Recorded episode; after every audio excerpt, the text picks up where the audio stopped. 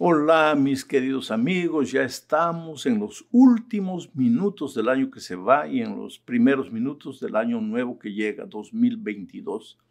Sin duda ninguna, el año que se fue ha sido un año dramático, un año de tragedias, de momentos felices, lógicamente, para mucha gente, pero también de momentos de tristeza, de dolor, de despedidas, de soledad, en fin por ejemplo, en Argentina, en la ciudad de San Juan, en la clínica Santa Clara, fue abandonada una anciana llamada Ursulina de 83 años. No se sabe cómo llegó allá, pero tenía en el bolsillo un papelito escrito donde alguien escribió lo siguiente, perdónennos, nosotros ya no podemos cuidarla más, por favor ayúdenla. Algunos días después la anciana falleció, desnutrida, acabada, Qué manera triste de fallecer, olvidada por todos, sola, abandonada. Por otro lado, en Italia, en la clínica o en el hospital Castel de San Giovanni sucedió un incidente inspirador, pero también triste al mismo tiempo. Stefano Bossini, de 91 años, no podía entrar al hospital donde su esposa Carla estaba internada con COVID y por motivos obvios, claro, no le permitían la entrada a él y él desesperado quería ayudar a su esposa. Tuvo una idea, agarró un acordeón y con el acordeón le tocaba una música desde la calle. Y era la misma música que él tocó para conquistarla. Y los médicos dicen que ella, entubada, casi inconsciente, al oír las, la melodía de esa música, sintió como motivación para continuar viviendo. Y ella salió, salió del hospital. Infelizmente, una semana después falleció. Porque, mira, querido, en esta vida, en esta vida, estamos peregrinando en un desierto. Y en este desierto falta agua muchas veces, falta calor eh, o falta sombra, o falta pan, o falta ropa, o falta salud. ¿Cuántas personas hemos recibido casi eh, más de 3.000 pedidos que han llegado de diferentes países del mundo?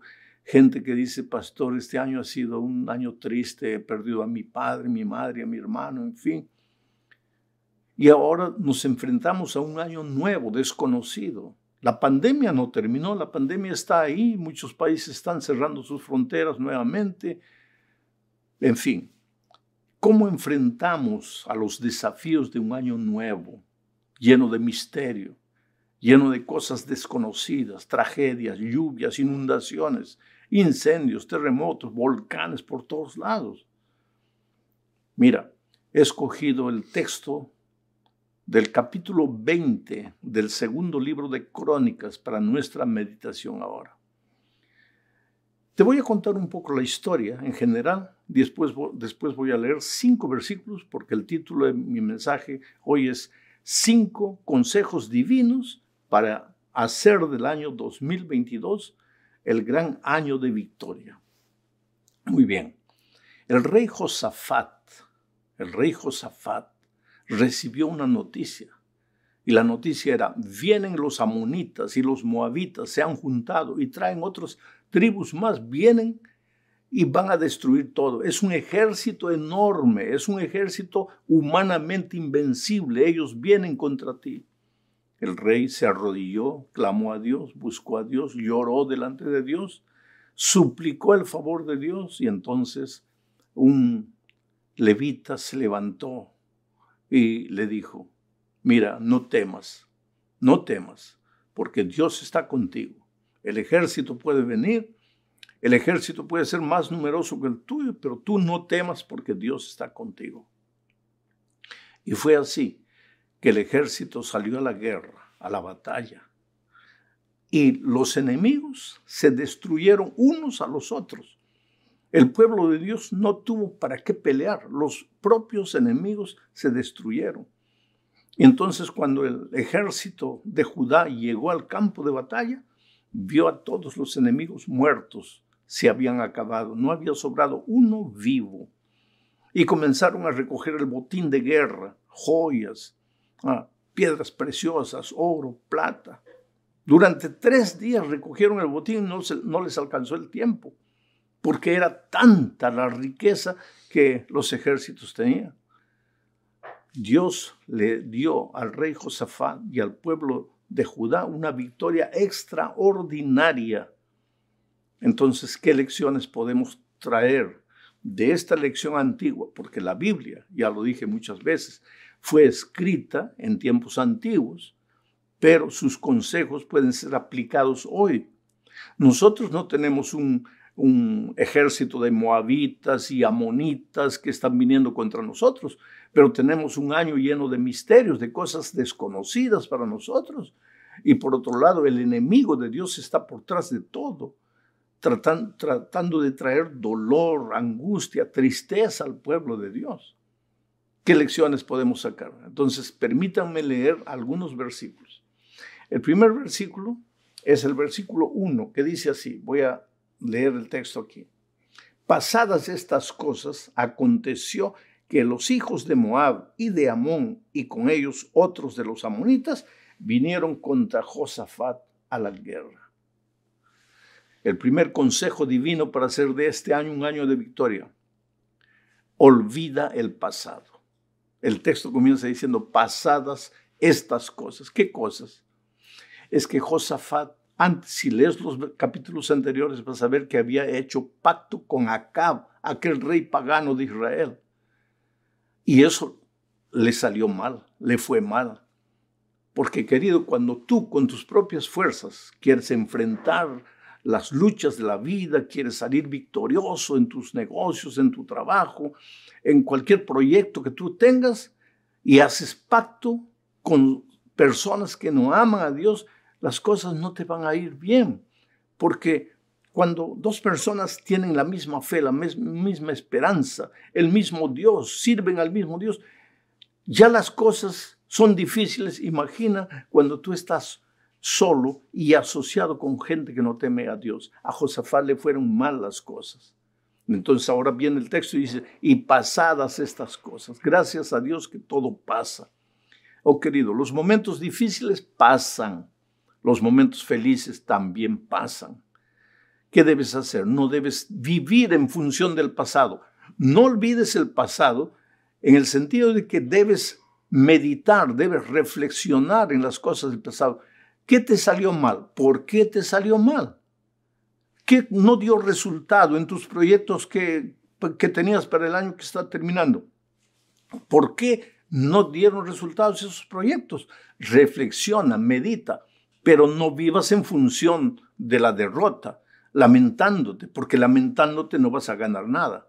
Y en segundo lugar, si las cosas te fueron bien, no te olvides, saca una lección valiosa, aunque yo sé y siempre lo digo, que en la hora de la alegría, del regocijo, cuando todo te va bien, parece que no hay tiempo para Dios, parece que no hay tiempo para reflexionar, Consejo número uno para hacer de este año un año extraordinario en tu vida. No empieces el año mirando al pasado para lamentarte o para regocijarte o para dormirte en tus laureles. Consejo número dos, reconoce tu incapacidad. Mira lo que hizo Josafat cuando le trajeron la noticia de que los enemigos ya llegaban. Él fue e hizo una oración extraordinaria. Escucha la oración. Versículo 12. Oh Dios nuestro, en nosotros no hay fuerzas contra tan grande multitud que viene contra nosotros. No sabemos qué hacer y a ti volvemos nuestros ojos. No tenemos fuerzas. Oh querido, si quieres hacer de este año un año de victoria, reconoce en primer lugar que tú no puedes Tú puedes ser inteligente, tú puedes tener dinero, tú puedes tener títulos, pero nada de eso te sirve para enfrentar un año que tú no conoces, tú no, bien, no sabes lo que viene. Entonces reconoce tu incapacidad, reconoce tu impotencia, tu fragilidad, tu humanidad. Pero reconociendo tu humanidad, tu fragilidad, no ganas nada. Ah, levanta los ojos porque tienes un gran Dios todopoderoso. Mira lo que dice el texto. En nosotros no hay fuerza contra esta grande multitud. No dice contra esta gran multitud, dice contra esta grande multitud. Hay diferencia entre gran y grande. Gran es Dios, es un gran Dios, un Dios todopoderoso. Grande es multitud, muchedumbre. No temas de la muchedumbre, no temas de la multitud. Montañas de dificultades pueden estar delante de ti. No temas de eso. Tema, teme del gran Dios en el sentido de respétalo. Coloca tu vida en las manos de Él, confía en Él, deja que Él haga por ti lo que tú no puedes hacer. Consejo número tres, busca a Dios. Mira lo que dice el versículo 3.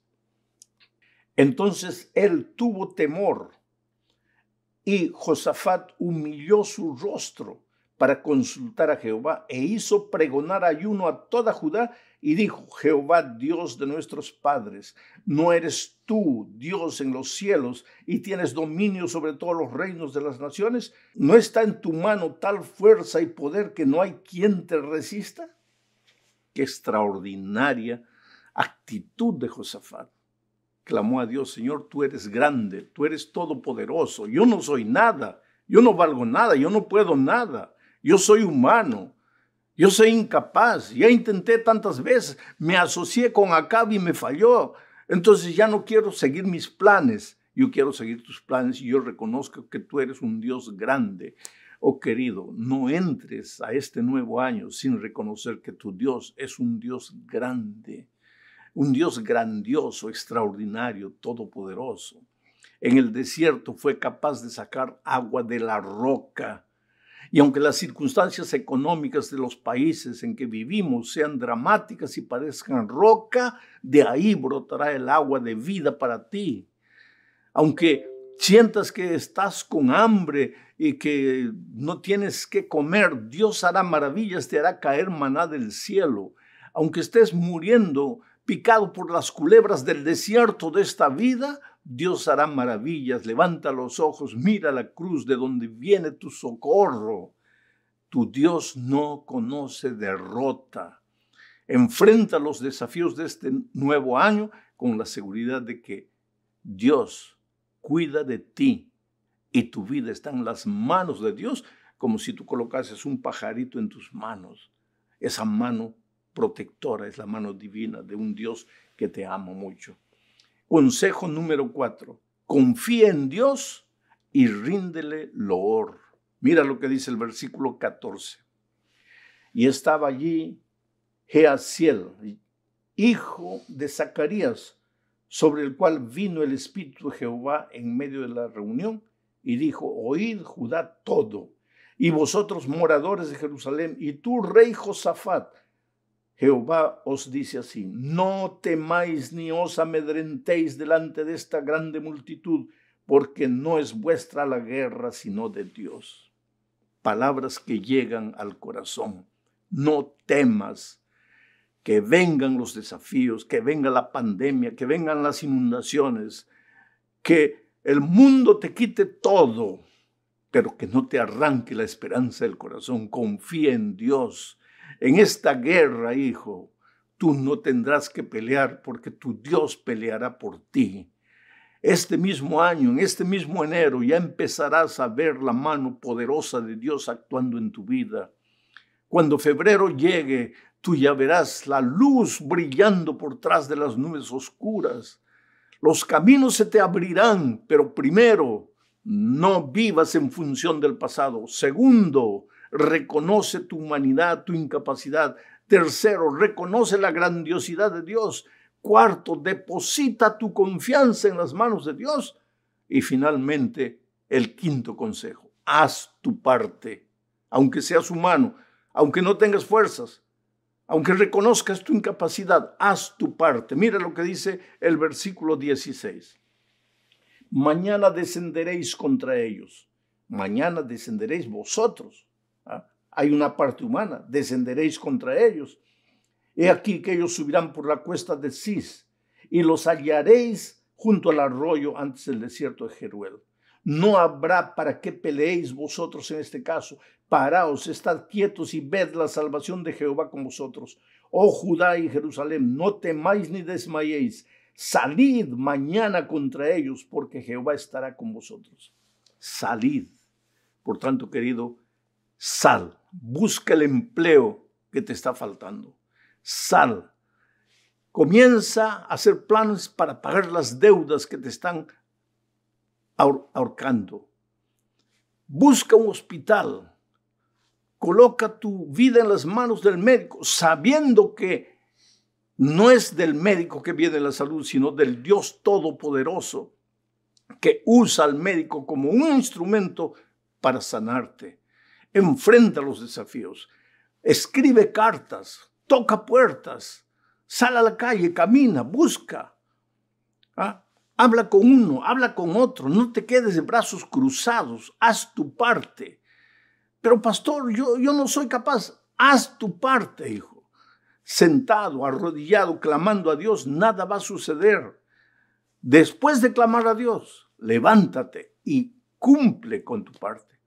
¿Te acuerdas cuando Jesús llegó para resucitar a Lázaro? Le dijo a los hombres, saquen la piedra. Jesús que tenía poder para resucitar al muerto, ¿no tenía poder para sacar la piedra? Tenía. ¿Y por qué le dijo a los hombres, saquen la piedra? Porque hay una parte humana. Es, el hombre es incapaz de resucitar a alguien, pero puede sacar la piedra, entonces saca la piedra. ¿Te acuerdas cuando Jesús hizo el milagro del vino, del agua y del vino? Le dijo a los hombres, llenen las tinas de, agua. ¿Él no tenía poder para llenar las tinas de agua? Claro que sí.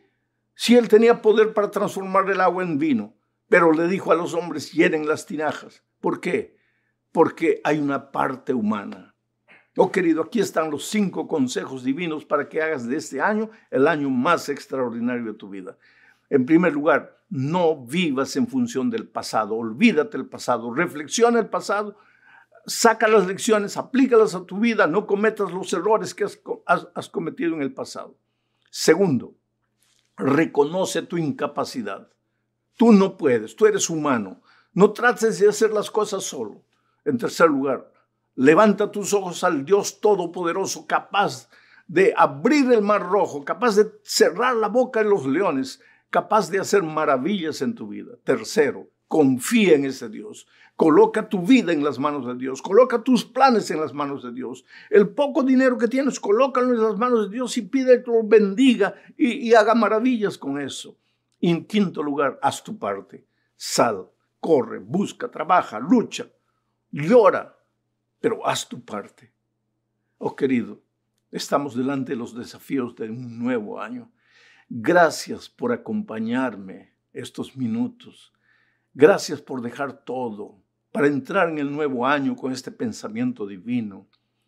Yo no soy profeta, tampoco soy hijo de profeta, pero te digo una cosa y te la digo con convicción. Este año que estamos comenzando será el grande año de la media vuelta de tu vida, un año de victorias, un año de éxito. En este momento voy a llamar a mi hijo, vamos a orar han llegado más de 3.000 pedidos de oración. Naturalmente voy a leer algunos, no puedo leer todos, son muchos, pero vamos a colocar no en papelitos, sino hoy día todo es tecnología, están aquí en el computador, yo los voy a ir mirando, están en mi celular, los voy a ir mirando. Muchas veces me arrodillo con mi celular en la mano y le digo, Señor, a estas personas, bendícelas, responde la oración, el clamor de estas personas.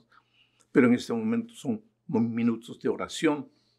Entonces voy a llamar a mi hijo para que venga y oremos juntos.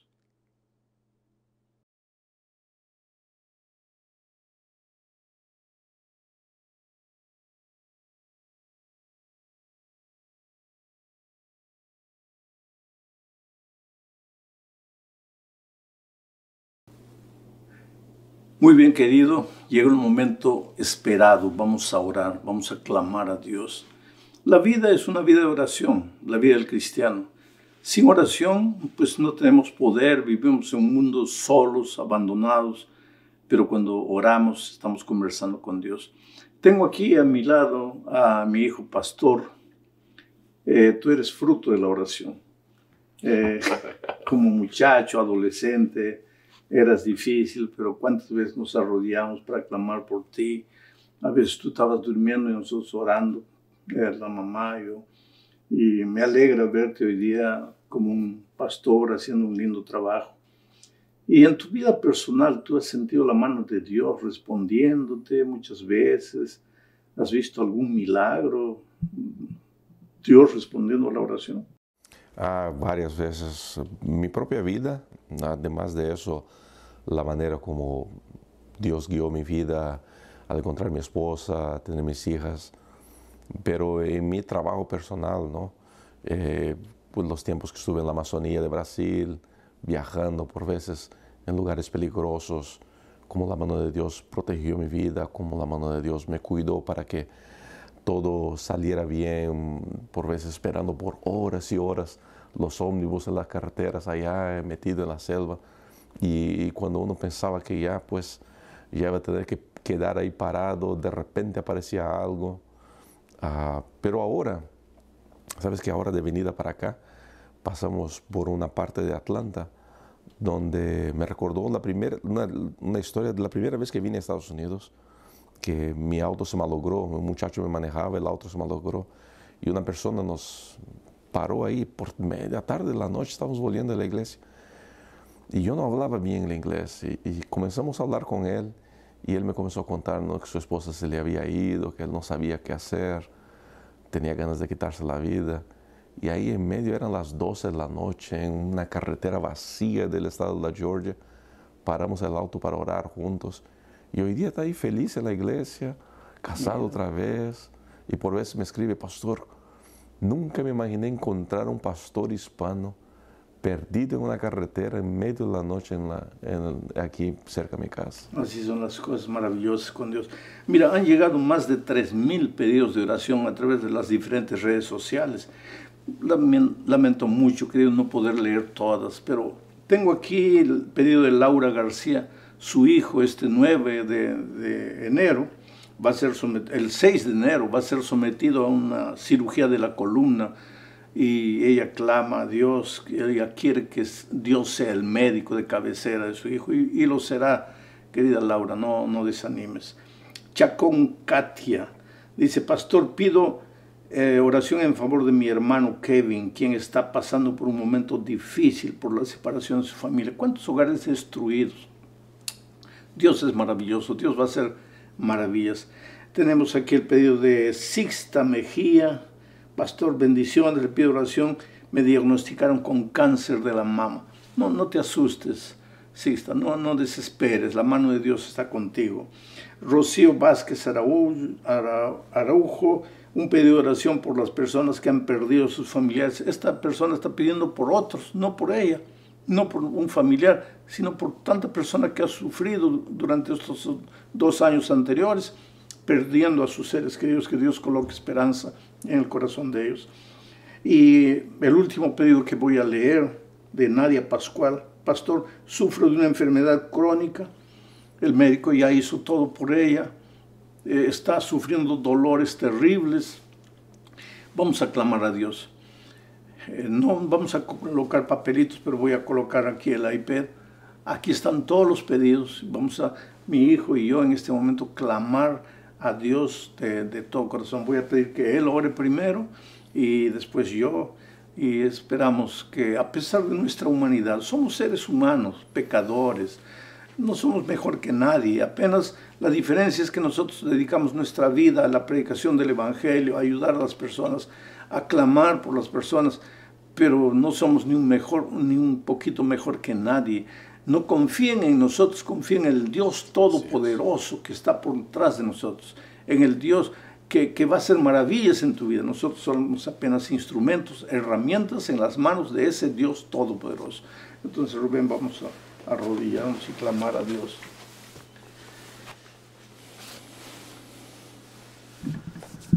Querido Padre que estás en los cielos, muchas gracias Señor porque en todo momento nos escuchas, en todo momento podemos levantar nuestra voz a ti pidiendo por tu bendición, tu cuidado, tu amor.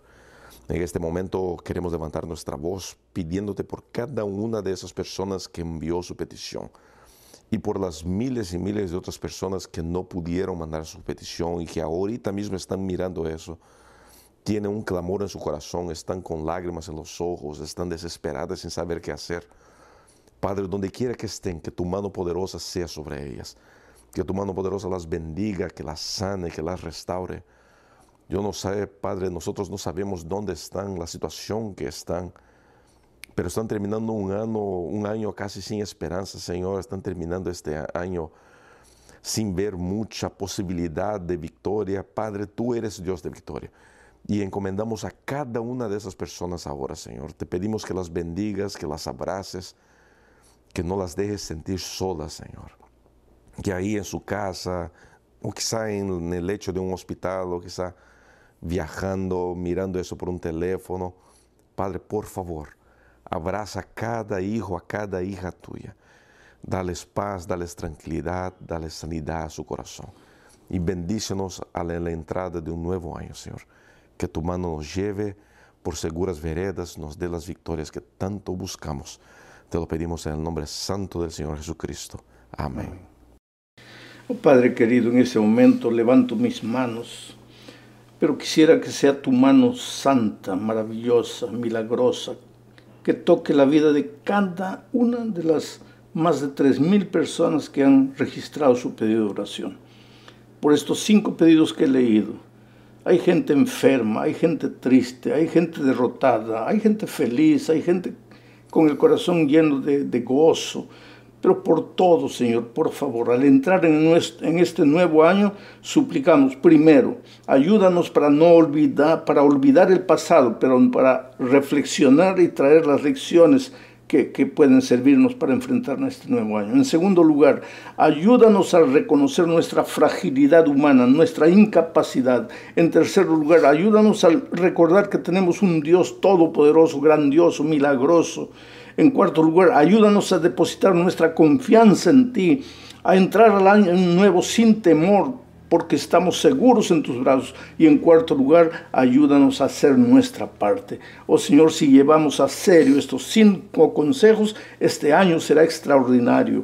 Por favor, abre las puertas, abre las ventanas, ah, dales oportunidades a estos hermanos al que tiene que vencer algún vicio, que lo vence en tu nombre, Señor. Al que tiene que librarse de algún sentimiento nocivo, de algún pensamiento eh, malo, tu Señor expulsa al demonio reprende al demonio este año, que sea un año de victoria para todos. No queremos entrar en el año 2022 solos, queremos hacerlo contigo. Ve adelante de nosotros, ve a nuestro lado, ve atrás de nosotros, cuídanos, protégenos, defiéndenos, somos tus hijos, Señor hijos e hijas que confían en ti de todo corazón. Y tú jamás has fallado a aquel que viene con fe y deposita su, su, confianza en ti. Gracias Señor, gracias porque ya tenemos la seguridad de que has oído nuestra oración. En el nombre de Jesucristo. Amén. Amén.